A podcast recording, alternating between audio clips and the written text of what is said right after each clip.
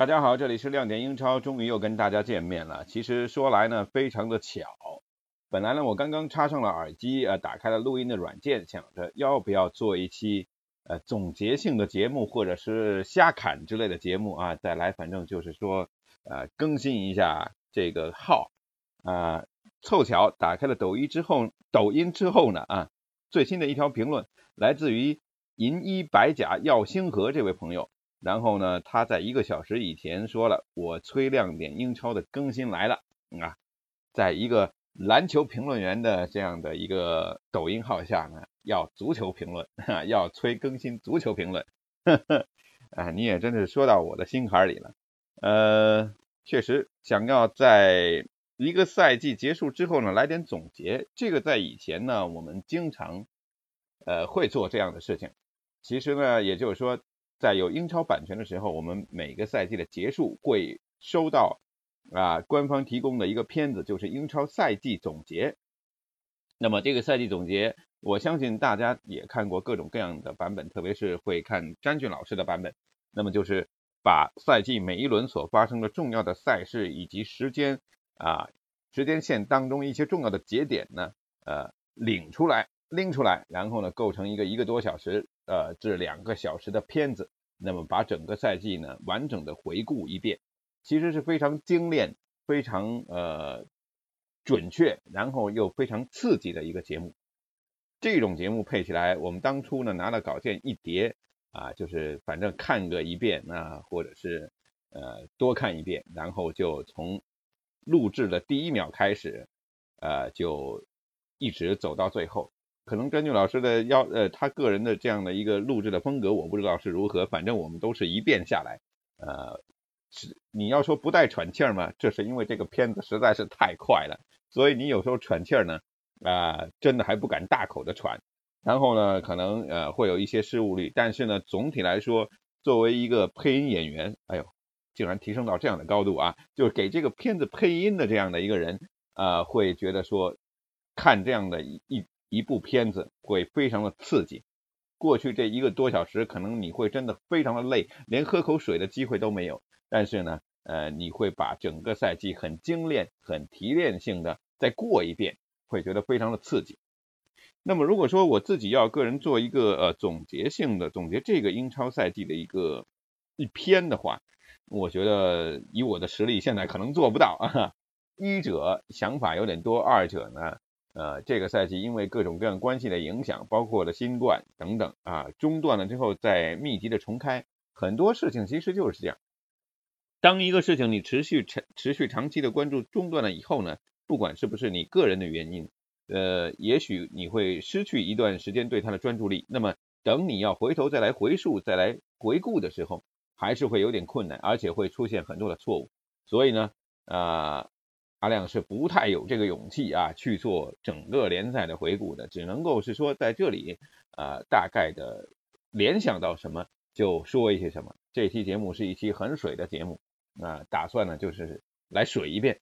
其实说整个的联赛的话，呃，我个人倒偏向于先把自己的主队阿森纳先来说一遍。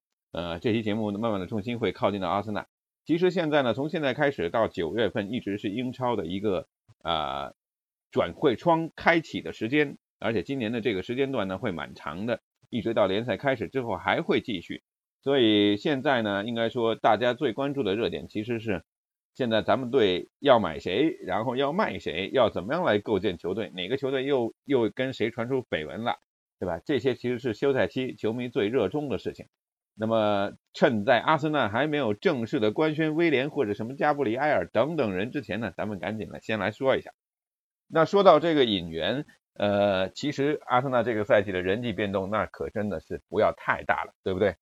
从最新的裁掉了五十五个人，包括了像首席球探主管卡吉高这样的呃功勋，或者说在幕后可以说是大家啊奉为大神级别的人物啊，也被开除了。证明着阿森纳正在朝向着一个建队思路、球队甚至是球队品牌文化，呃，这样的一个巨大的转变。这五十五个人的离开，可能只是呃，这所有当中呃，以后也许慢慢的经历了一个巨变的先发点，或者说一个触发的一个小的呃时间节点而已，就是这么的简单。但是呢，可能意味着后面的一个大方向会有很大的改变。其实说到人员的变动，这也是可以说从看阿森纳的球到现在经历了最动荡的一个赛季。其实因为看球短，所以从来我相信中国可能绝大多数的阿森纳的球迷都是第一次经历到这个球队在一个赛季用了三位主教练，是不是？从一开始的埃梅里执教到呃人天怒人怨，对不对？然后呢呃离职啊被炒了，然后永贝里上来接了三场比赛。完了之后呢，火速的敲定阿尔特塔打完剩下的赛季。阿尔特塔这中间呢，刚刚执教不久，球队好像要刚刚开始呃找到自己的节奏要运转啊，结果因为新新冠的事情中断了。好在后面虽然也是磕磕绊绊，但最后拿下了足总杯的冠军啊，拿到了下个赛季欧联杯参赛的资格，这样总算让这个赛季前面可以说糊涂蛋的。前大半个赛季，三分之二的赛季，最后有了一个豹尾啊，总没有是蛇尾来结束，还算是稍微有点安慰。拿到了足总杯的冠军，拿到了下个赛季欧联的参赛资格，这个是在硬指标当中呢，对于球迷来说一个非常低的要求了，因为呃联赛只能排在第八位，这也是这么多年来阿森纳从来没有排在过这么低的一个位置。再一不小心，可能真的要翻到积分榜的下半页，你才能看到，或者说像球迷调侃说的，我们要降级了，对吧？一个赛季换了三个主教练，前面第一个主教练埃梅里就不用说了，埃梅里带来了太多太多的混乱。其实他第一个赛季执教还算可以，只不过最终丢掉了欧联杯的冠军，丢掉了前四，没有能够晋级欧冠，这个让人觉得说有诟病他的地方。但总体来说，第一年来大家还是怀着宽容跟。慈悲的心，觉得说他干的还可以，但没想到第二年一上来之后，这样的一波操作确实让人看不懂。在高价引进了佩佩之后，本来想的球队呢应该是更上一层楼，对吧？球队的配置也 OK，但是从战绩的糊涂，从第一轮、第二轮、第三轮开始，阿森纳就成为了一个被射型的球队。每一场比赛，不管你碰到的是曼城，还是碰到。沃特福德、阿森纳都要被射十几二十脚，被命中十几二十脚，啊，自己呢只能够打中对方个位数的命中数，这完全就是被吊打的节奏。这在这么多年中国这么多年的阿森纳球迷来说，我再说一遍啊，从未见过如此的场景，对吧？从来没见过，从来没见过如此狼狈。呃，其实对沃特福德那场比赛，我印象是不要太深。只要德乌洛费乌们他们的脚头再稍微精准那么一点点，也许阿森纳可能要吞下比四比零、八比二更多的、更惨痛的一个比赛的结果。这场比赛也是埃梅里执教第二个赛季混乱的一个缩影。那这是其一，对吧？场面难看，阿森纳以前的球场面它必须好看，好看到球迷诟病你们为什么不射门？你们是真的想把球传进门里吗？对吧？到后来诟病说这球没法看，简直想吐啊！闭着眼睛都是做噩梦的那种感觉。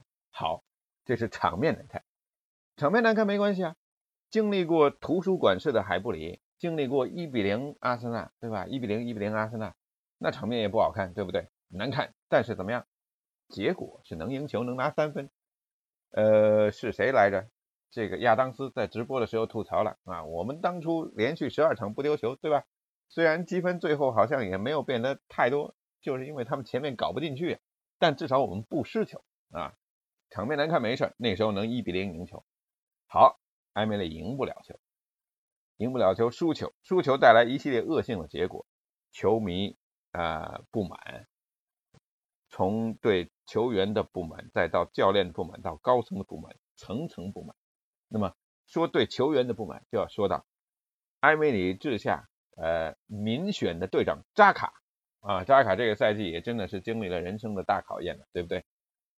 跟球迷呛完了之后摔队长袖标，就感觉被撤职了之后啊，对吧？消失了好几场，被撤职了之后，可能第二天就要收拾行李就就去德国了，对吧？是这样的一个架势。民选的其他队长呢受伤了，像贝莱林顶不上，光顾时尚，对吧？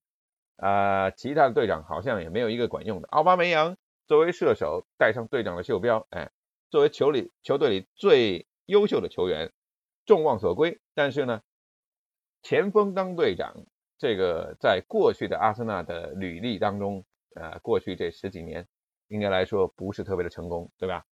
啊，然后呢，这个队长风波这一闹，再有到。后面这个贡多奇时好时坏的贡多奇啊，有亲爹埃梅里罩着，他好像还没有那么的反常。大家对于他的一些略微出格的表现，包括阿亮自己也觉得，嗯，这是一个球员的性格，咱们有血性 man，这是这支混乱的阿森纳当中唯一一点还觉得说有一点点呃前途或者可看性，就是这个球队以往比较软的气势被这群。呃，比较有血性的球员给拱上来了，嗯，队长之乱是其一，另外还有某十号球员之乱呢是其二，一度引得大家都觉得啊，我们是没有英超可以看啊，完蛋了，跟某篮球联赛是一样的，就要被封杀了。虽然联赛没有被封杀，但是该名球员被封杀了。该名球员被封杀，这可能是呃大家这个普罗大众百姓的愿望，对吧？但是这个人呢，他的工资并没有被封杀。你要知道，他最后一年还占着一千八百万的一个薪水啊，这样的一个呃，怎么说呢？这薪金空间啊，对，一千八百万的这样的一个薪水，照领着啊，然后忙活着，可能在政治方面呢，啊，想为以后考虑考虑，是不是？呃，虽然最近很长时间，呃，不知道是消息封锁呢，还是他个人呢比较低调啊。这方面没有什么曝光量啊。那这个人占据了这么大的一笔薪水，又没有能够有所产出啊，甚至大家都不希望看到他，这是其乱之二啊。艾米丽最后用人呢，用到了自己已经是乱做了一锅粥啊。他这个排首发阵容，包括用兵，就像是双手伸进了这个泥潭里面啊，或者伸进沙子里，然后要挑出。挑出鸡蛋，挑出石头，摆出十一个人的阵型，这种感觉，随便摸啊，抓瞎一大把。所以最终终于到高层也忍不了了啊，在球迷、在媒体、在高层的这样的集体愤怒之下，艾米丽先生呢灰溜溜的走了啊，结束了呃为期一年多一个赛季多的啊接班温格先生的这样的一个工作。那在这个紧急选帅的过程当中呢，人之乱当中的第三乱就是说帅位之乱。埃梅里被证明确实是不行了，没得救了。那谁能救阿森纳？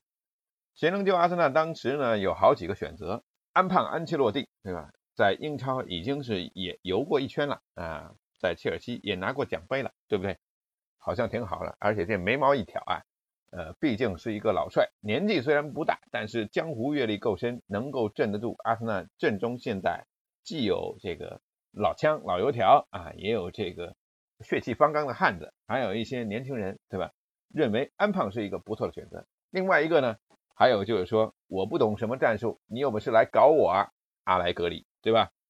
呃，被称为是玄学宗师的阿莱格里，但阿莱格里前。这工资太高啊，而且他要求的团队人员也不少，这批人呢也得要一起要不少钱，打包价。对，那谁怪阿森纳的老板抠呢？对吧？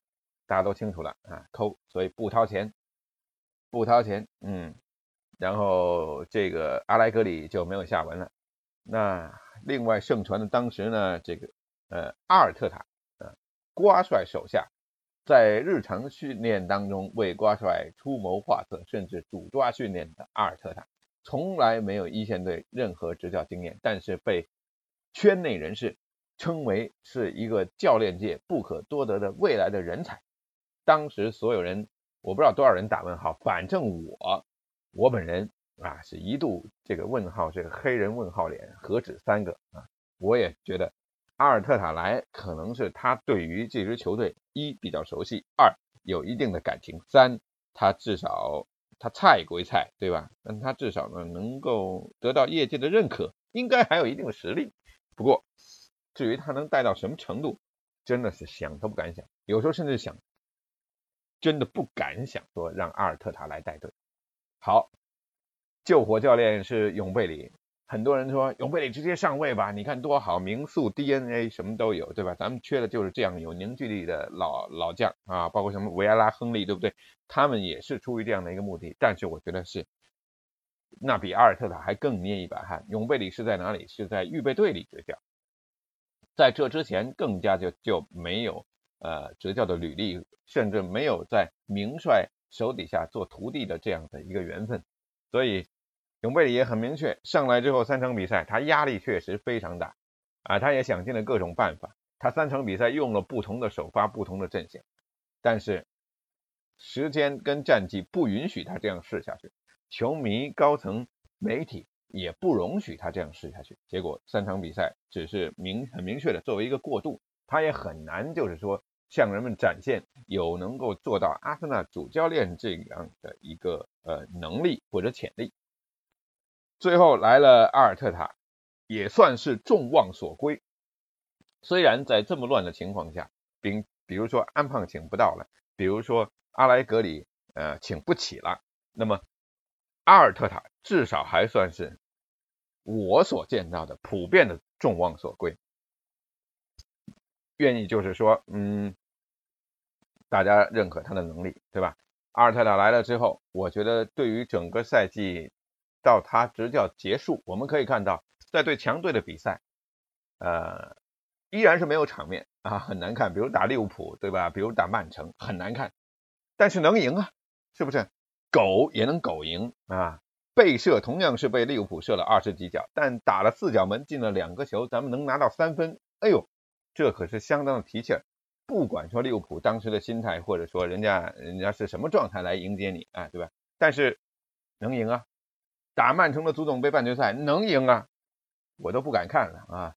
第二天醒来就是一场大胜，哎，对，打切尔西的足总杯决赛，呃，零比一落后的时候，后面开始零比一落后之后开始掌控场上局势的时候，觉得说，哎，这场比赛好像还真有点看头，有希望。上一次让我觉得落后之后有希望能逆转捧杯是哪场比赛？打胡尔城的也是足总杯决赛。都零比二落后了，但那个时候那种那种精神气儿，我感觉就是能赢，你知道吗？就卡索拉那个任意球一进，我就觉得这场比赛搞定了，后面肯定还是我们赢啊！最后事实证明，虽然结过程极其艰难，但结果应验。那么就是当时球队有那种气势、气质，让你觉得能赢。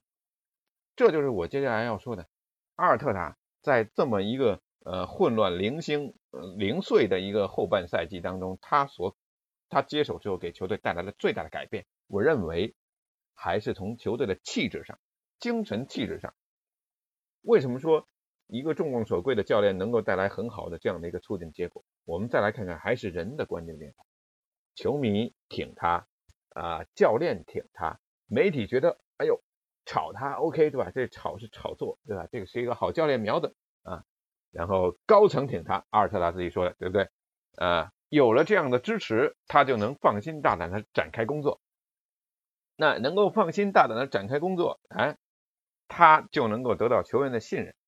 有一些球员在他的手底下也获得了信任，获得了一定程度的呃长进或者重生。你像穆斯塔菲，后面大家叫他什么来着？那穆迪克啊，有点过了，对吧？后面还说人家产空气啊。奈尔斯这个上限可能很高，下限绝对很，也可以绝对很低的球员，哎，也偶尔灵魂出窍，偶尔开窍，是不是？然后呢，还有谁？贝莱林好像也找到一些感觉啊，呃，这个拉卡泽特和奥巴梅扬，哎，依旧很有默契，也没熄火。恩凯迪亚还受到他的热捧，对吧？然后扎卡和塞瓦略斯这两个中场呢，踢着踢着好像越踢越活了啊，三四三这个阵型。好像也是会成为未来的一个标配了，对吧？玩到后来五后卫，哎，也也挺好使。萨卡，你看多么出色的一个年轻小将，终于也完成了续约啊，绑定了他和球队的未来。然后呢，这佩佩哎，慢慢的也也开始打出一些身价了，对吧？也能踢一些呃有脑子的球了，是不是？所以当有了这样的一个凝聚力，大家想法到一处的时候，这个球队就能变好。所以阿尔特塔来了之后，他用人不疑，疑人不用。用人不疑体现在他一来就力挺扎卡，扎卡就是我手底下队长的类型的这种，就是队长，他就是队长之人选啊。不管你以前民选的怎么样，现在我说了算，他就是队长。哎，扎卡就是获得了重用，呃，去德国的这样的一个想法呢，也就就掐灭了啊。好好的留队，继续安心服务，当好人民的队长。你看，也是状态越踢越出色。当然了，关于对于这个阵型的安排，让他慢慢的去拖后，或者说解放他的呃防守压力，还是让他得到了进攻方面梳理球队进攻的一个呃一种怎么说呢？呃，有更多的能力去发挥这些，对吧？哎，我这手机消息挺多，打乱了我的思路。然后扎卡这一点，你看从跟球迷已经决裂了，到后。到后面大家还是拥戴他，或者至少说咱们关系平和了，对吧？战争过后，呃，我们还得好好过日子，哎，这个挺好的。然后呢，像贝莱林，对吧？包括了像呃蒂尔尼这样的球员，在后期发挥也是相当的出色，呃，让民宿啊、媒体啊对他一遍夸赞啊，未来十年这是中间型的人物。我觉得啊，我也是媒体人啊。蒂尔尼也是未来十年之队长最佳人选之一吧？啊，这小伙子，你看大冬天穿短裤训练，还要让人告诉你你别练了，休息会儿啊，多难得。所以阿尔特塔来了之后，首先让我感觉他对球队这个精气神的塑造，重新让阿森纳成为了一支有战斗力的铁军。哪怕是现在场面还很难看，可能还是赢不下该赢的比赛啊，会输球，手机扔了，呃。还是能够就是说，呃，整个的这个就是精神头啊，在人们觉得他不再是像埃梅里包括永贝里那段时间一盘散沙，一击就垮，对不对？至少呢，呃，能够咬着牙踢比赛，能够赢下一些逆风球啊，非常好。只不过现在提升的点应该是在哪里呢？尽快的能够搞定第二粒进球，尽快的能够杀死比赛。这个在新冠复赛之后的后期。有一些不该丢的比赛，比如像布莱顿，呃，这种就是体现出还有目前这样的一个改进的空间啊，有空间就是好事啊，证明你还能进步啊。那么人的这样的一个问题解决了之后，有了精神气儿，还有一点，阿尔特塔慢慢的展现出来，或者说一次性的就展现出来，他有铁腕治军的一种气质在。这个事情发生在谁的身上？在咱们的亲王身上啊。皇帝对亲王下手，那肯定啊！你这亲王想要割地造反，要当本只是让你当个诸侯，对吧？帮帮我协管边疆或者重要区域，得你要立山头自立为王，那不行。贡多齐什么来着？贡多齐可能他自己心里也觉得我是未来欧洲，甚至是世界上最强的中场之一。我现在同龄年年龄段，我是。欧洲甚至世界最好的中场之一，所以怎么样？我赚的钱可多了。你这布莱顿什么小角色啊，还敢跟我起冲突？工资有我高吗？几个零啊，是吧？就这一出，包括了在训练场当中，据说包括去迪拜，好像也跟队友还是教练员起过冲突。这个毛头小子，哎，这真是啊，他头发卷卷还挺长。毛头小子啊，这性格用不对地方，哪怕你踢球也许能再好，那我。该不用也是不用，因为你是一个对球队有着负能量的一个元素，那么我必须把你从这个元素表里面剔除，我要减小你在未来有可能带来的伤害，是不是？所以疑人不用啊。从那个布莱顿事件之后，贡多齐再也没有出现在比赛的赛场当中，这个就是。阿尔特塔所展现出来的铁腕治军的一方面，嗯，疑人不用啊，该摁死的那绝对摁死。现在想的就是说，亲王，你既然自诩为这么好的一个年轻中场，那么行家好像也挺看好你，能卖点好价钱不啦？啊，或者是平换什么这托马斯啊，对吧？各种平换，嗯，拿拿贡多奇跟各个呃其他球队的当家球星来平换，或者是作为转会天头啊，对吧？这个也许才能够真正发挥你共亲王的价值。呃，这一点我觉得也做得特别好，就是说，因为一个主教练你必须要树立威信，你要在更衣室里一言九鼎，对吧？一旦队里有这种破坏团结氛围、破坏大团结的一个苗头，那你得给他连根拔喽，对吧？更何况贡多奇在场上有时候还真的是没有办法带来正能量啊，负能量居多。那这个管理人员、管理球队的这个人的问题，我想，我想阿尔特塔至少让我们看到了一个光明的未来，对不对？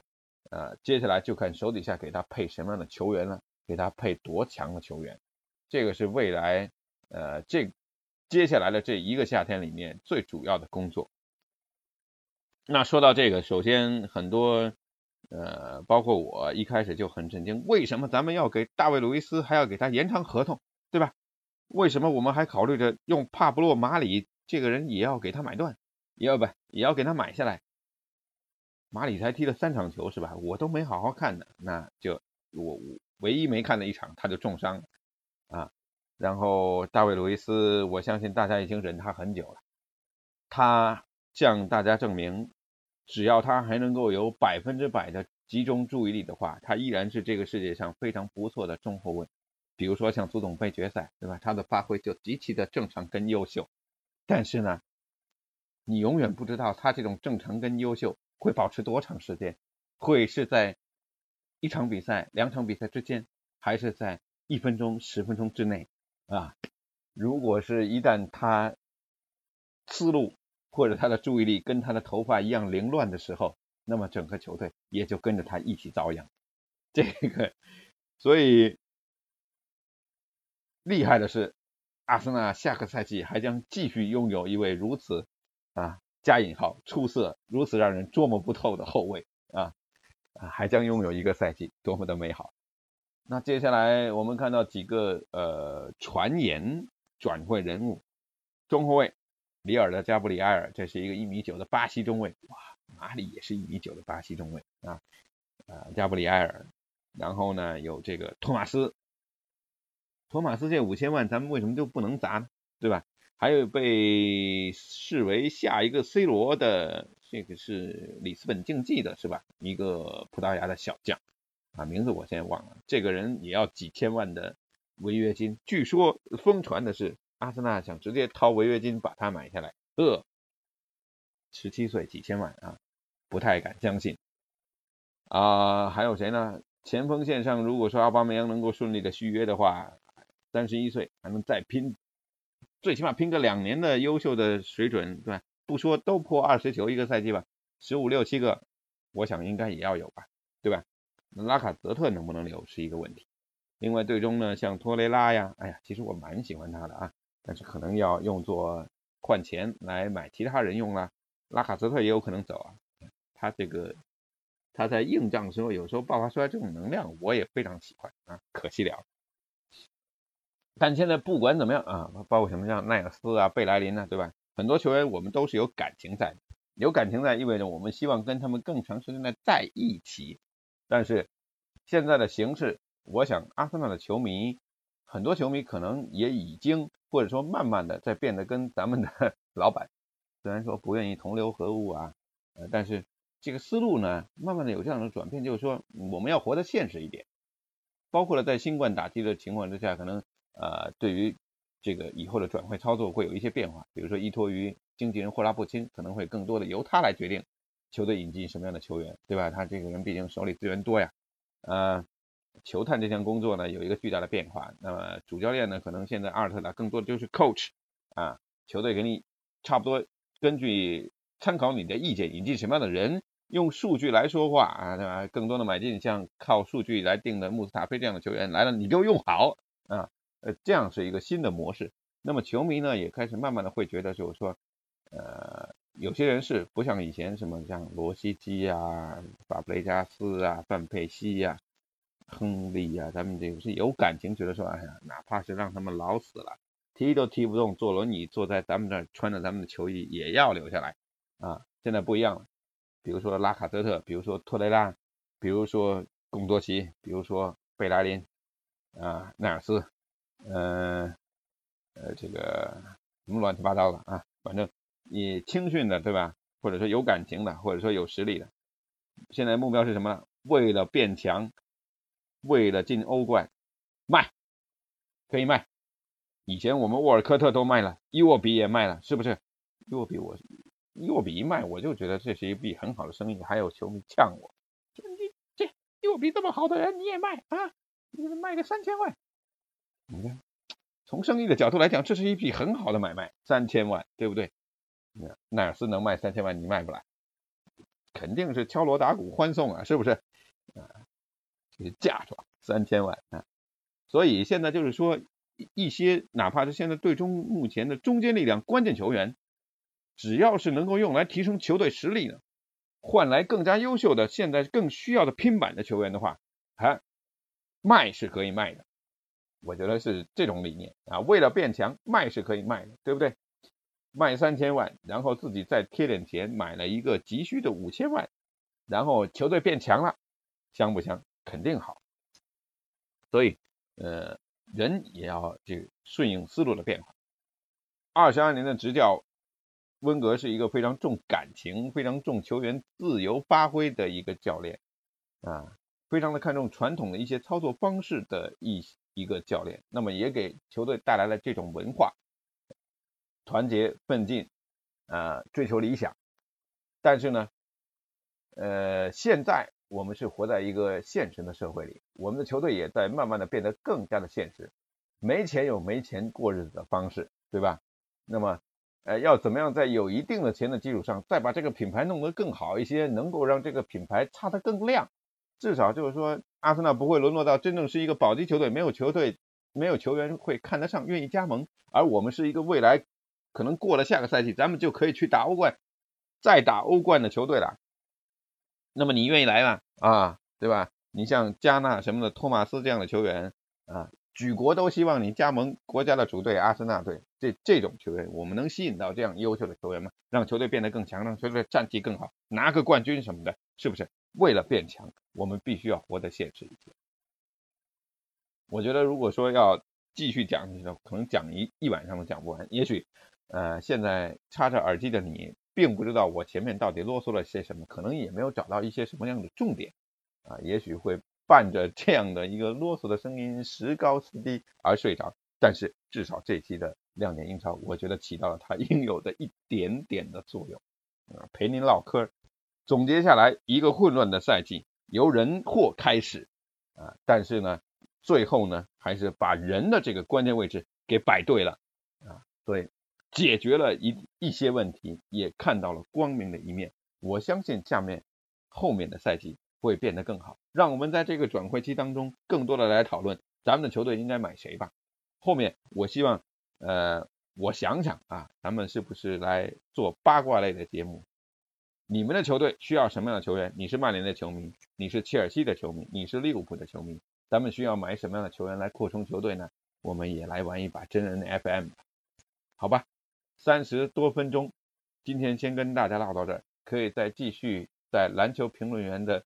微博或者和抖音的账号底下来催更亮点英超，感谢各位收听，下期我们再见吧，拜拜。